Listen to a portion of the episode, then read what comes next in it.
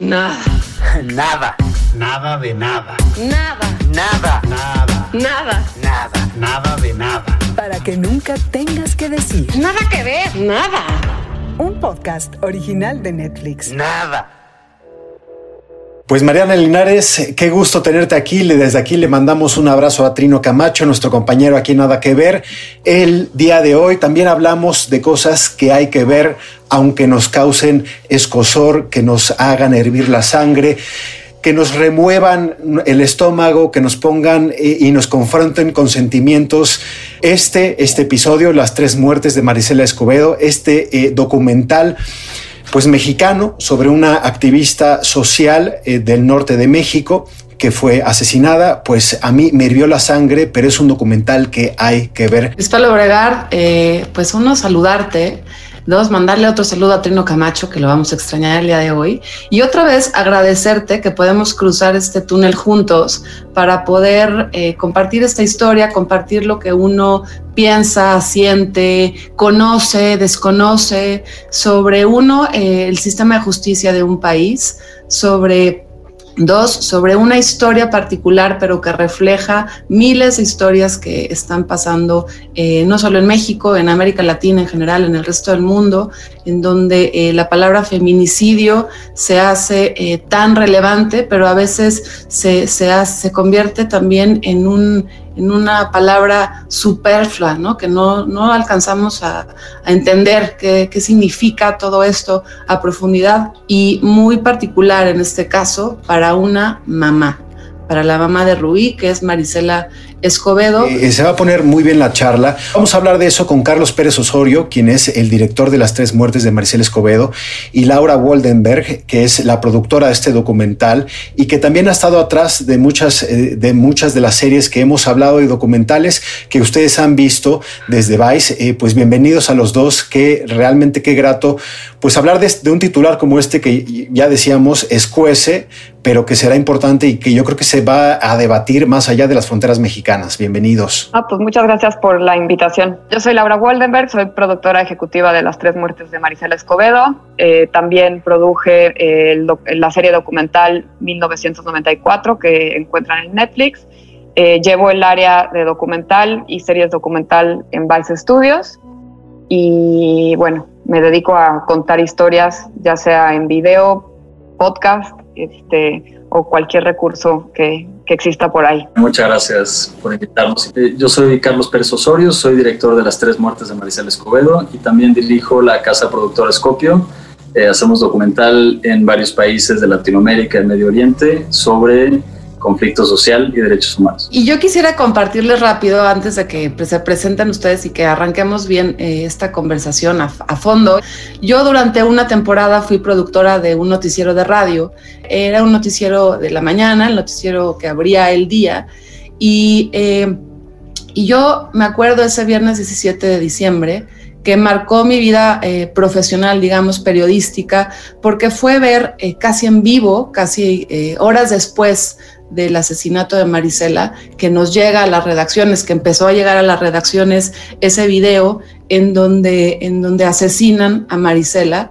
Y me acuerdo muy, muy, muy bien que para toda la producción fue muy difícil transitar durante toda esa mañana, intentando por un lado como digerir lo que había pasado. Habíamos entrevistado a Marisela en ocasiones anteriores y, y yo de entrada les agradezco muchísimo la posibilidad de tener en esta historia, en este documental, la historia completa, ¿no? El rompecabezas completo, muy bien armado, muy bien contado, muy bien explicado, con una claridad, sobre todo, bueno, por un lado de la justicia, de lo que significa la justicia, pero de lo que significa otra vez ser una mamá que le asesinan a su, a su hija.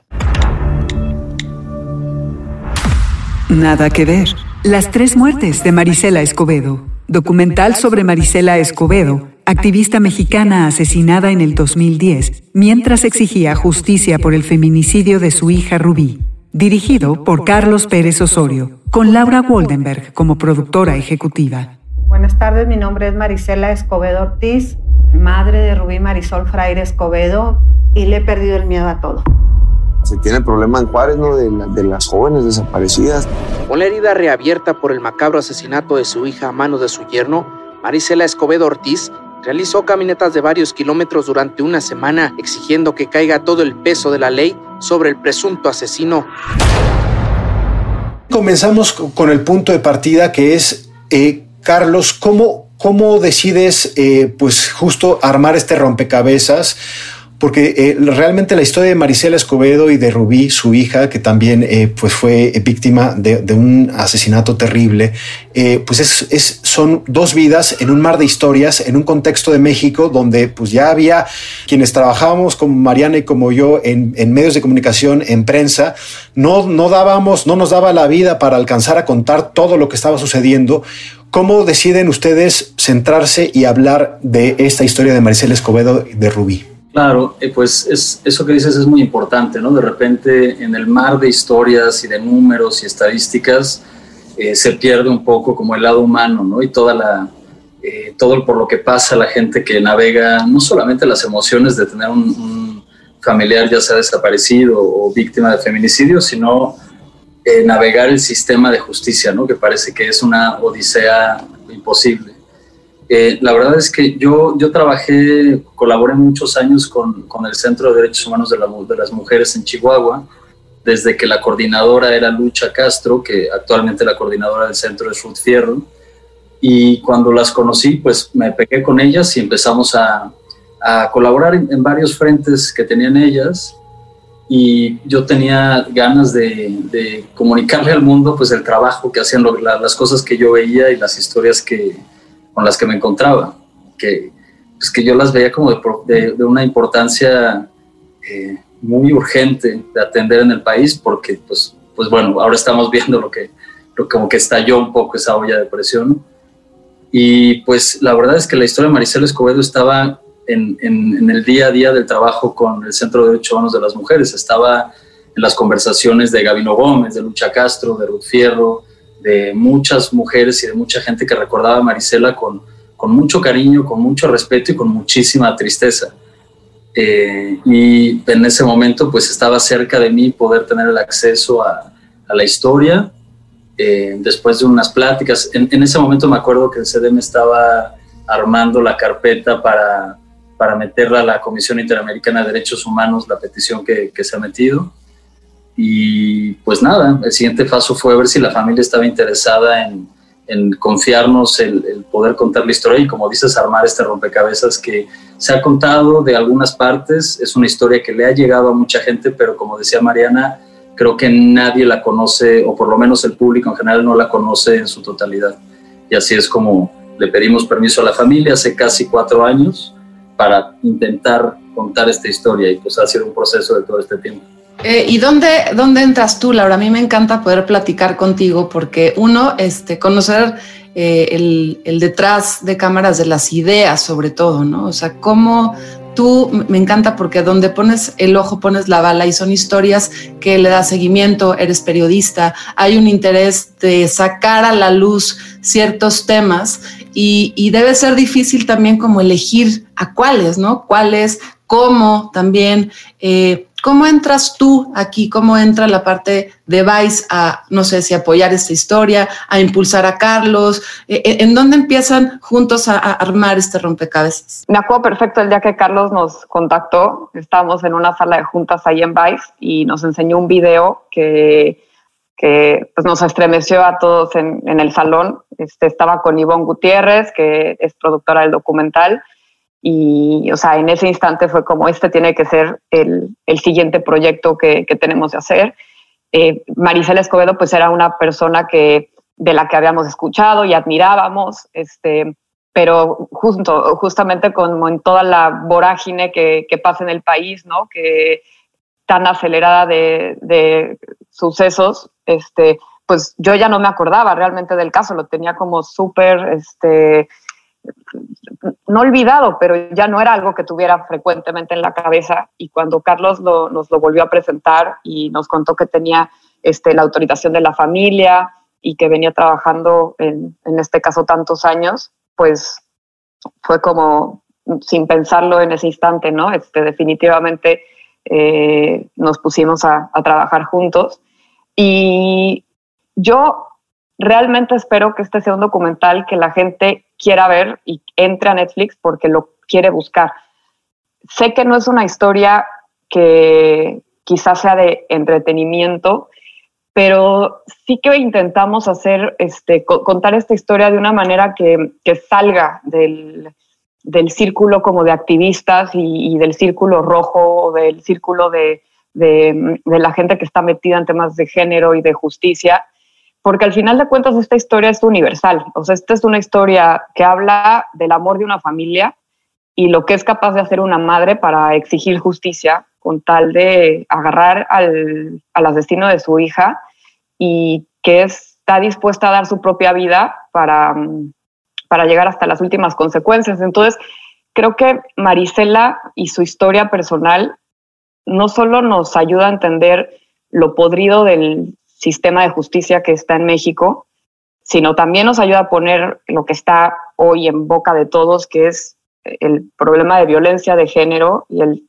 y, y lo vulnerable que es ser mujer en, México, pero también nos habla de, la importancia de lo que significa el núcleo familiar, ¿no? Y, creo que eso es algo que en México y en el mundo creo que va a resonar bastante. Entonces, ojalá y este que pues que esto sea como un, documental que, que recorra este, las casas. Yo también trabajé como Mariana en uno de estos programas. De hecho, eh, ustedes utilizan en el documental un fragmento que yo mismo, cuando era muy joven, hace ya 10 años, me tocó cortar y, o sea, yo escogí, digamos, la secuencia que ustedes, que ustedes utilizan ahí. Pero sigue siendo joven, compañero. Bueno, pero ah, era 10 años, 10 años más joven. Pero bueno, el caso es que eh, eh, a mucha gente que, nos escuche o que nos vea no conocerá eh, el nombre de Marisela Escobedo. De hecho, nosotros hasta antes de su homicidio en el programa, ella era la mamá de Rubí. O sea, porque era el nombre, o sea, todas estas, marchas que hacía era la, la, la mamá de Rubí. Y yo quiero que me cuenten un poco de la experiencia de ir a ver pues esta historia profundamente humana con los protagonistas allá, pues que están, eh, eh, eh, pues que siguen y que vivieron la violencia de cerca. Sí, claro, creo que hablar de la violencia en general y hablar de, tu historia personal con esa violencia es como distinto. Entonces, lo que hicieron y lo que siempre les vamos a agradecer muchísimo a los personajes, a la gente que, que sale en el documental, a Juan Manuel, a Blanca, a Alejandro, a varias personas, es que les hacemos revivir constantemente este dolor y este capítulo de la vida que, no está concluido y que nunca tuvo una reparación y que nunca tuvo un, este, un cierre, digamos. Y eso, eso, eso es difícil. O sea, al revés, nosotros en, pues se los agradecemos mucho y fue un trabajo no solamente de una entrevista como tal para el documental, sino de entrevistas previas y de ir trabajando un poco, sobre todo con Juan Manuel, de ir platicando con él, de entrevistarlo de ir entendiendo por la historia. Y fueron entrevistas muy largas. La entrevista de Juan Manuel para el documental habrá sido ya la que grabamos, habrá sido un poquito más de cinco horas, por ejemplo. ¿no? Entonces, es cada detalle de cada momento, no solamente del recuento de los hechos, sino del recuento de las emociones. Y eso fue particularmente duro para él, ¿no? Yo creo que también para, para los que estábamos ahí, porque pues pues ya conocíamos a Juan, ¿no? Ya lo, lo, sentíamos cerca. Y pues del otro lado, pues muy valiente, ¿no? Porque Juan y la familia de, de Marisela siguen en la misma lucha de su madre, siguen haciendo lo mismo allá. El caso todavía no está concluido y, y esto es como una continuación tal vez de, de eso. Em, pero fue, pues fue una experiencia muy bonita, la verdad, ¿no? De, de que alguien te entregue la confianza de, de volver a hablar de esto, de volver a hacerlo público, de seguir eh, exigiendo eh, justicia, reparaciones y todas esas cosas que a los 10 años de distancia pues siguen sintiéndose muy duro, siguen doliendo. Pero también la responsabilidad, Carlos, es decir, una víctima los ha elegido a ti, Carlos, a ti, a Laura, a contar su historia con un acceso que como nunca antes se había visto, eh, eh, eh, y eso es una responsabilidad también creo que muy interesante. No sé, Laura, ¿tú qué opines? Sí, sin duda, y Carlos hizo un trabajo excepcional donde para que una persona te, te abra su historia y su mundo, pues tienes que establecer lazos de confianza de muchos años, ¿no? Y, y si, si nosotros quisiéramos empezar hoy a producir un documental, pues tendríamos que, generar esos mismos lazos de confianza que implican muchísimos viajes, este, generar como la empatía en cuanto a la historia, que también la, este, puedas demostrar que eres capaz de investigar de una manera honesta, transparente, ¿no? Este, y, donde también dejar muy claro cuál es tu postura en el documental, ¿no? Porque hay muchas voces en, en este documental de Marisela Escobedo e incluso, no voy a hacer un mega spoiler en el documental, pero incluso hay voces muy incómodas para Juan Manuel.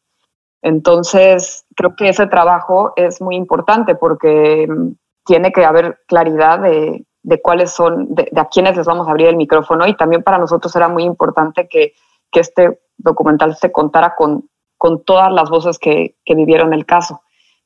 Y también Carlos logró que, la familia, a través de la confianza, pues le diera los diarios tanto de Marisela como de Juan Manuel, que tú puedes contarlo mejor, Carlos, pero fueron un elemento importantísimo en, el documental. Por último, me parece importante señalar en la cuestión de la responsabilidad, Luis, creo que también, eh, o sea, yo siento, y creo que Laura igual, una responsabilidad enorme, ¿no? De contar esta historia, de abrir otra vez como esta caja de Pandora de, de lo que fue el caso y más a un público mucho más masivo. Si bien como decíamos, creo, nosotros hacíamos como ese experimento de preguntarle a la gente si conocían quién era, ¿no? Y todos nos decían, pues sí, creo que sí, más o menos. Me suena. Gente que no estuvo en medios como usted descubriendo y eso, la verdad es que no la tenían muy ubicada. Entonces esto va, Netflix claro. abre otro tipo de discurso. Entonces, el tipo de responsable, eso, o sea, fue algo que tuvimos que hablar con ellos cuando sabíamos que iba para Netflix, se, les, se habló con ellos y decir, esto es, el juego cambia acá porque Netflix puede cambiar las cosas en ese sentido de la cantidad de gente. Y ellos dijeron, va. Y la gente que decidimos integrar en el equipo, eh, con Lau y con Ivonne, todo el mundo sentía esa responsabilidad igual, ¿saben? Como todo el mundo sabía que tenía que cuidar la historia desde su trinchera, desde el archivo, desde la investigación, desde trabajo de campo. El fotógrafo del documental es Axel Pedraza, que él es de Ciudad Juárez desde Sandra Godínez, la, la productora O sea, todo el mundo se subió al barco sabiendo la responsabilidad que implicaba contar esta historia. Y eso fue algo muy, muy increíble. Nada que ver. Las tres muertes de Marisela Escobedo. Los créditos finales están musicalizados por Canción Sin Miedo. Escrita por Vivir Quintana e interpretada por Vivir Quintana y Mon Laferte. Se trata de una versión en la que se incorporaron los nombres de Rubí y Marisela.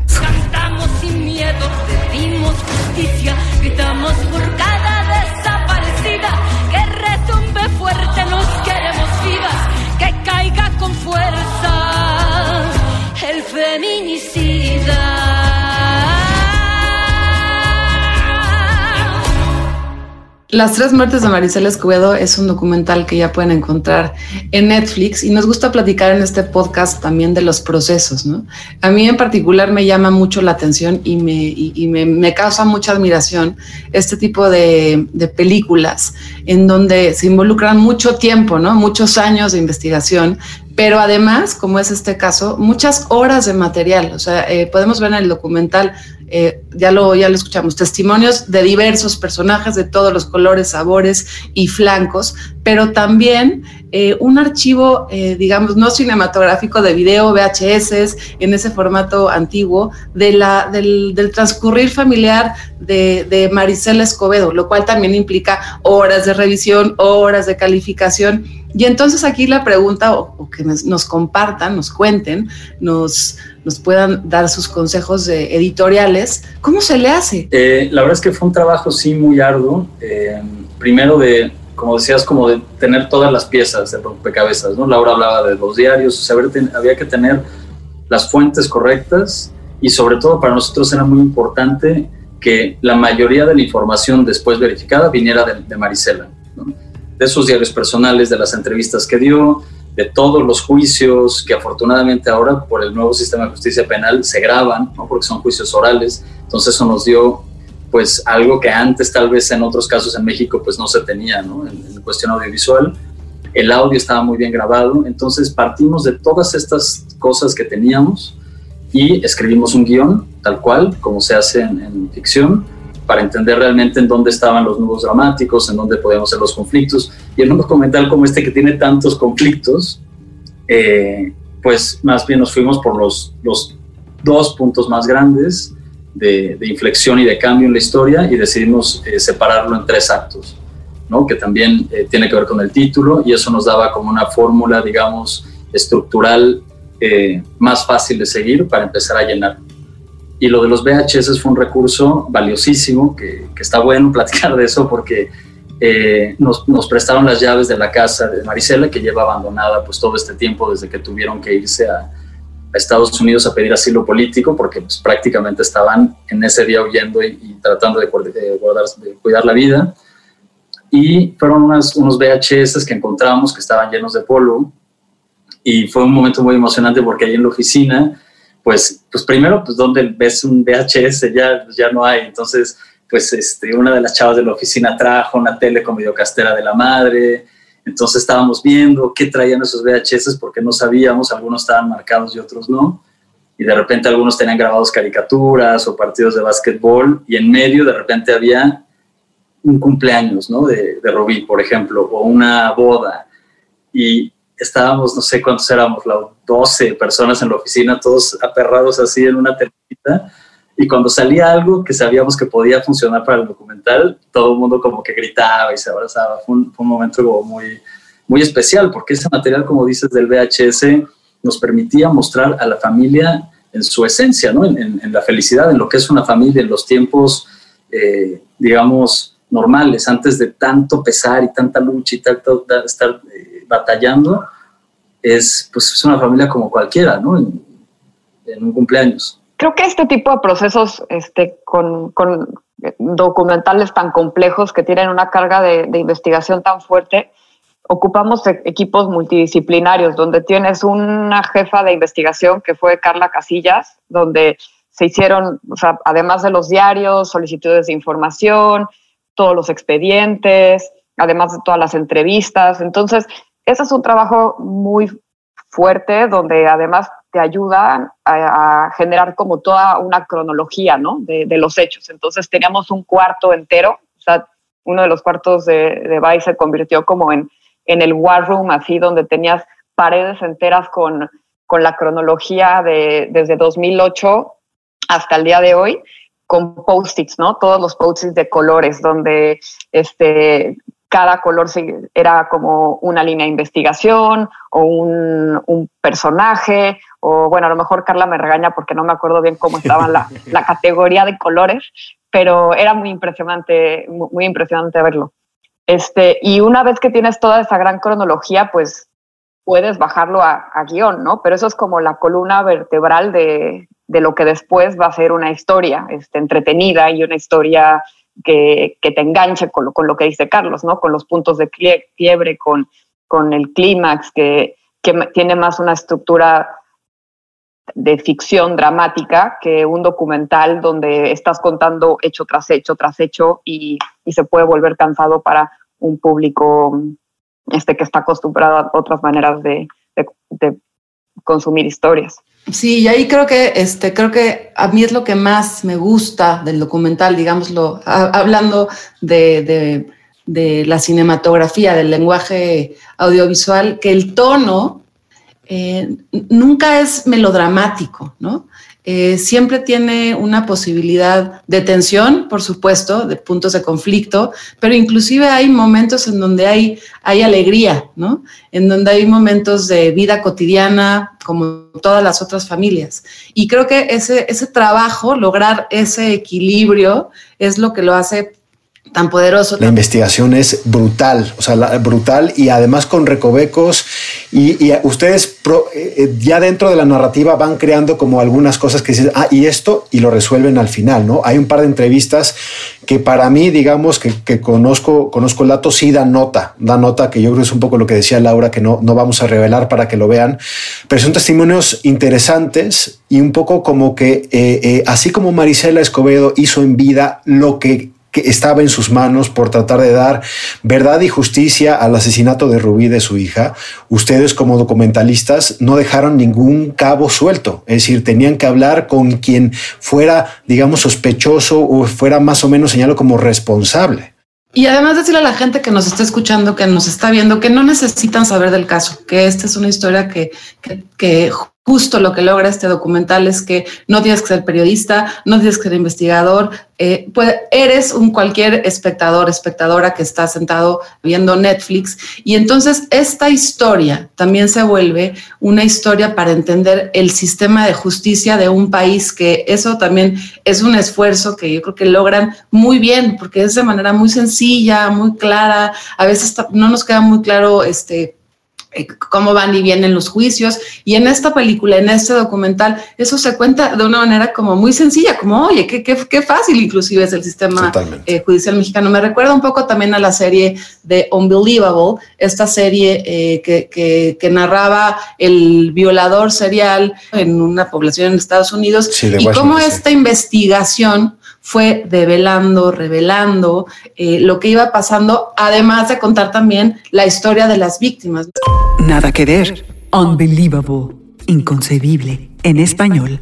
Miniserie de ocho episodios basada en un reportaje ganador del premio Pulitzer. Narra la historia de Marie, protagonizada por Caitlin Dever, una joven que reportó una violación y a quien nadie creyó. Años después, dos detectives mujeres, protagonizadas por las dos ganadoras de Emmys, Toni Collette y Merritt Weber, investigan esa y una serie de violaciones similares. El documental de las tres muertes de Marisela va narrando como estos dos carriles en donde la justicia es un propio personaje o el ambiente, ¿no? Donde, donde suceden las historias eh, bueno, la historia de, de, Marisela. Y eso de verdad que también los felicito por eso vayan a ver el documental, porque además de esta historia se van a enterar un poco de cómo funcionan nuestros sistemas de justicia. Me gustaría preguntarles para la gente que no es mexicana, que no conoce, es decir, ¿qué dice? ¿Qué dice de hoy, del mundo en el que estamos viviendo? Ya, ya, ya hablábamos eh, a lo largo de toda América Latina, se siguen asesinando activistas sociales de diversísimas causas. Pero para la gente que no conoce el caso, que no es de México, ¿qué gancho le darían ustedes con las tres muertes de Maricel Escobedo? Yo creo que esta historia es el reflejo perfecto para entender dónde estamos parados, no en México, sino en gran parte de América Latina, ¿no? Donde a partir de un hecho muy concreto, que es el feminicidio de una niña, se van desencadenando una ola de aberraciones que se van creciendo como bola de nieve, ¿no? Entonces, si, si el feminicidio de Rubí se hubiera investigado a tiempo y no hubiera habido la negligencia ni las omisiones de las autoridades, este, y si lo, el caso se hubiera entendido desde, con una perspectiva de géneros desde el día uno, porque desde el día uno hubo una, o sea, se fue a la policía a avisar. Entonces, si eso se hubiera hecho, no hubiera habido historia tan dramática, no hubiéramos tenido documental, este, no hubiera habido tantas muertes, no hubiera habido una familia exiliada. Entonces, cada, cada paso que da la historia, este, la no detención de Sergio, este, refleja pues este, la incompetencia del, del sistema. Este, y no quiero seguir como narrando la, el, el, documental porque, porque, porque lo vean, claro. contaría toda la historia, pero se, van se va también como subiendo de nivel la omisión del, del Estado mexicano, ¿no? A, a, un, a un grado donde te das cuenta que el crimen y el Estado, pues sí que, sí que tienen vínculos de alguna manera, ¿no? Y es lo que detona, pues, la, la trágica muerte de, de, Marisela. Y pues la historia no acaba ahí, que eso es lo peor. Este, después de la muerte de Marisela, siguen sucediendo faltas al debido proceso, violaciones a derechos humanos, creación de falsos culpables y pues creo que toda esa mezcla es, es la bomba que, que re, creo que reflejamos en el, en el documental. Yo, yo creo que cualquier persona en cualquier parte del mundo se podría inspirar con la historia de Marisela, ¿saben? Porque es como, pues es una historia de amor al final, ¿no? De, de, de coraje increíble y yo creo que, sobre todo, como decía Lau, para Latinoamérica, para México, es importante la memoria de esto. Y, y no permitir que estos casos queden impunes, porque todos nos estamos poniendo en riesgo. Eh, la impunidad no solamente sigue, sigue si no se acumula. Entonces, si no ponemos atención a estos casos particulares tan emblemáticos y permitimos que se queden en el olvido, nada va a cambiar.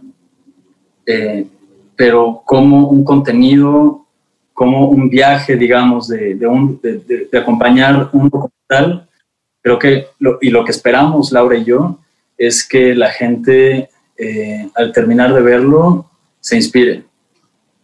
Y con la, con la lucha de Marisela y su familia.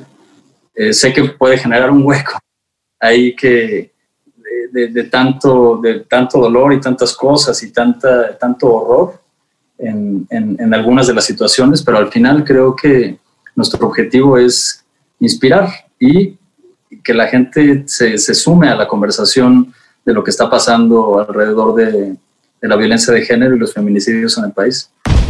Nada que ver. Las tres muertes de Marisela Escobedo. Durante el proceso, los realizadores fueron constantemente asesorados por el Centro de Derechos Humanos de las Mujeres, además de trabajar arduamente en la investigación del caso, la relación con los involucrados y el desarrollo de la narrativa. Hacen una persecución, se oyen disparos. Le dicen se escapó. Estoy viendo que aquí la justicia es exclusiva para los altos mandos de gobierno. Cuando empiezas a exponer las fallas del gobierno y, el sistema y más que todo el, nexo ¿no? de, narco y, gobierno, o sea, tu vida está en peligro. Yo nada más para cerrar esta conversación eh, y, agradecerles a Laura y a Carlos por eh, pues el tiempo que tuvieron de conversación con, nosotros.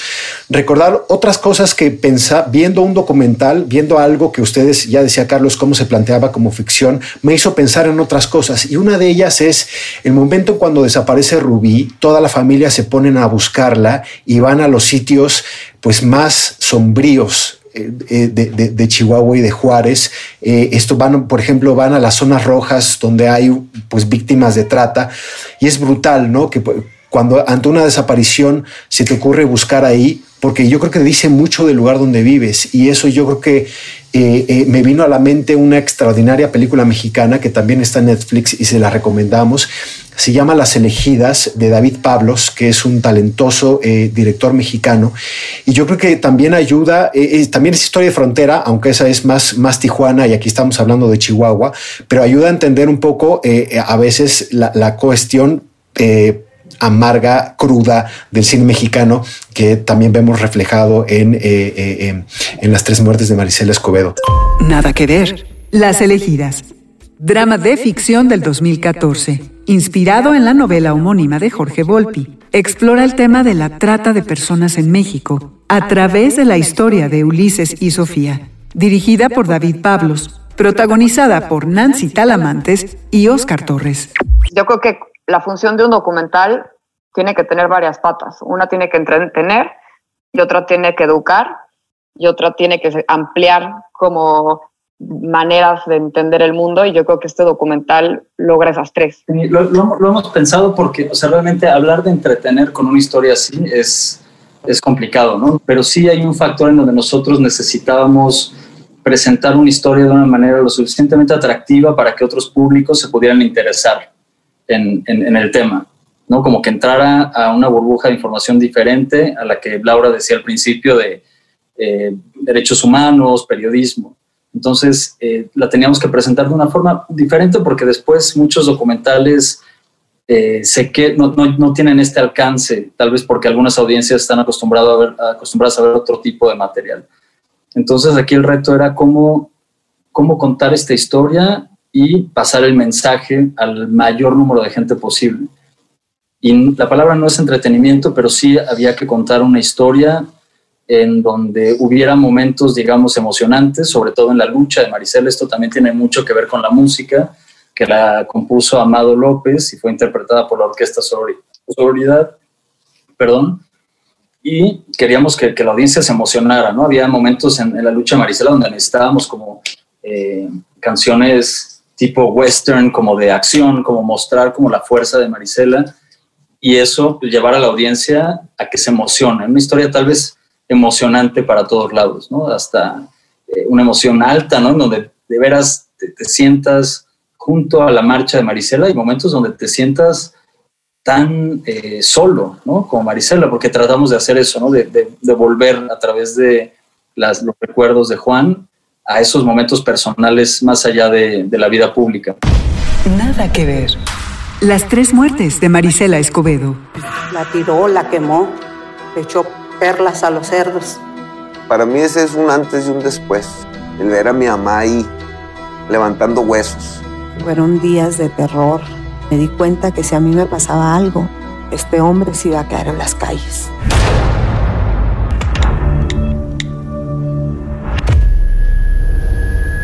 Nada que ver.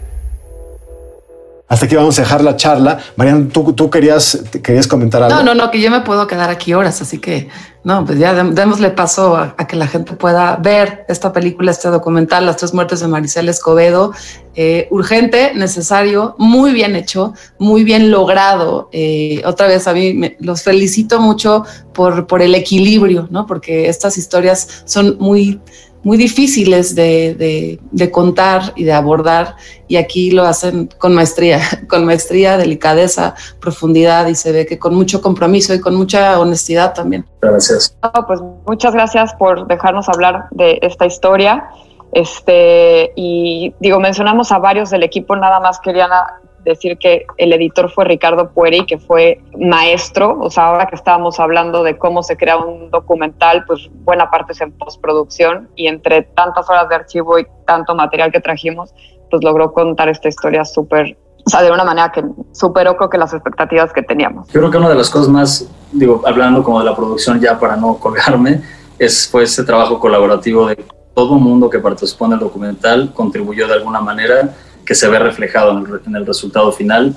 Y eso fue yo creo que parte de lo que esperamos se note y que porque pues se hizo con, con mucho corazón de parte de la mayor de todos en el crew y pues gracias por darnos este espacio y ojalá y que la gente lo vea y que se inspire con la historia de Marisela y de Juan y de Alex y de toda la gente que, que estuvo involucrado en eso compártanos sus redes para que la gente que, que, ve el documental y que quiera, y quiera conectar con los creadores, dónde les escriben, cómo los encuentran, dónde los leen. Mis redes uh, arroba Goldenberg. Estaré al pendiente si, si mandan dudas, mensajes, comentarios, reclamos, todo se vale. ¿Tú, Carlos? Yo también, yo estoy como arroba Carlos Copio con una S, Carlos Copio. Perfecto. Muchísimas gracias por habernos acompañado. Eh, pues nos escuchamos en el próximo episodio de Nada que Ver. Hasta luego. Nos vemos. Gracias. Para que nunca tengas que decir. Nada que ver. Nada. Un podcast original de Netflix.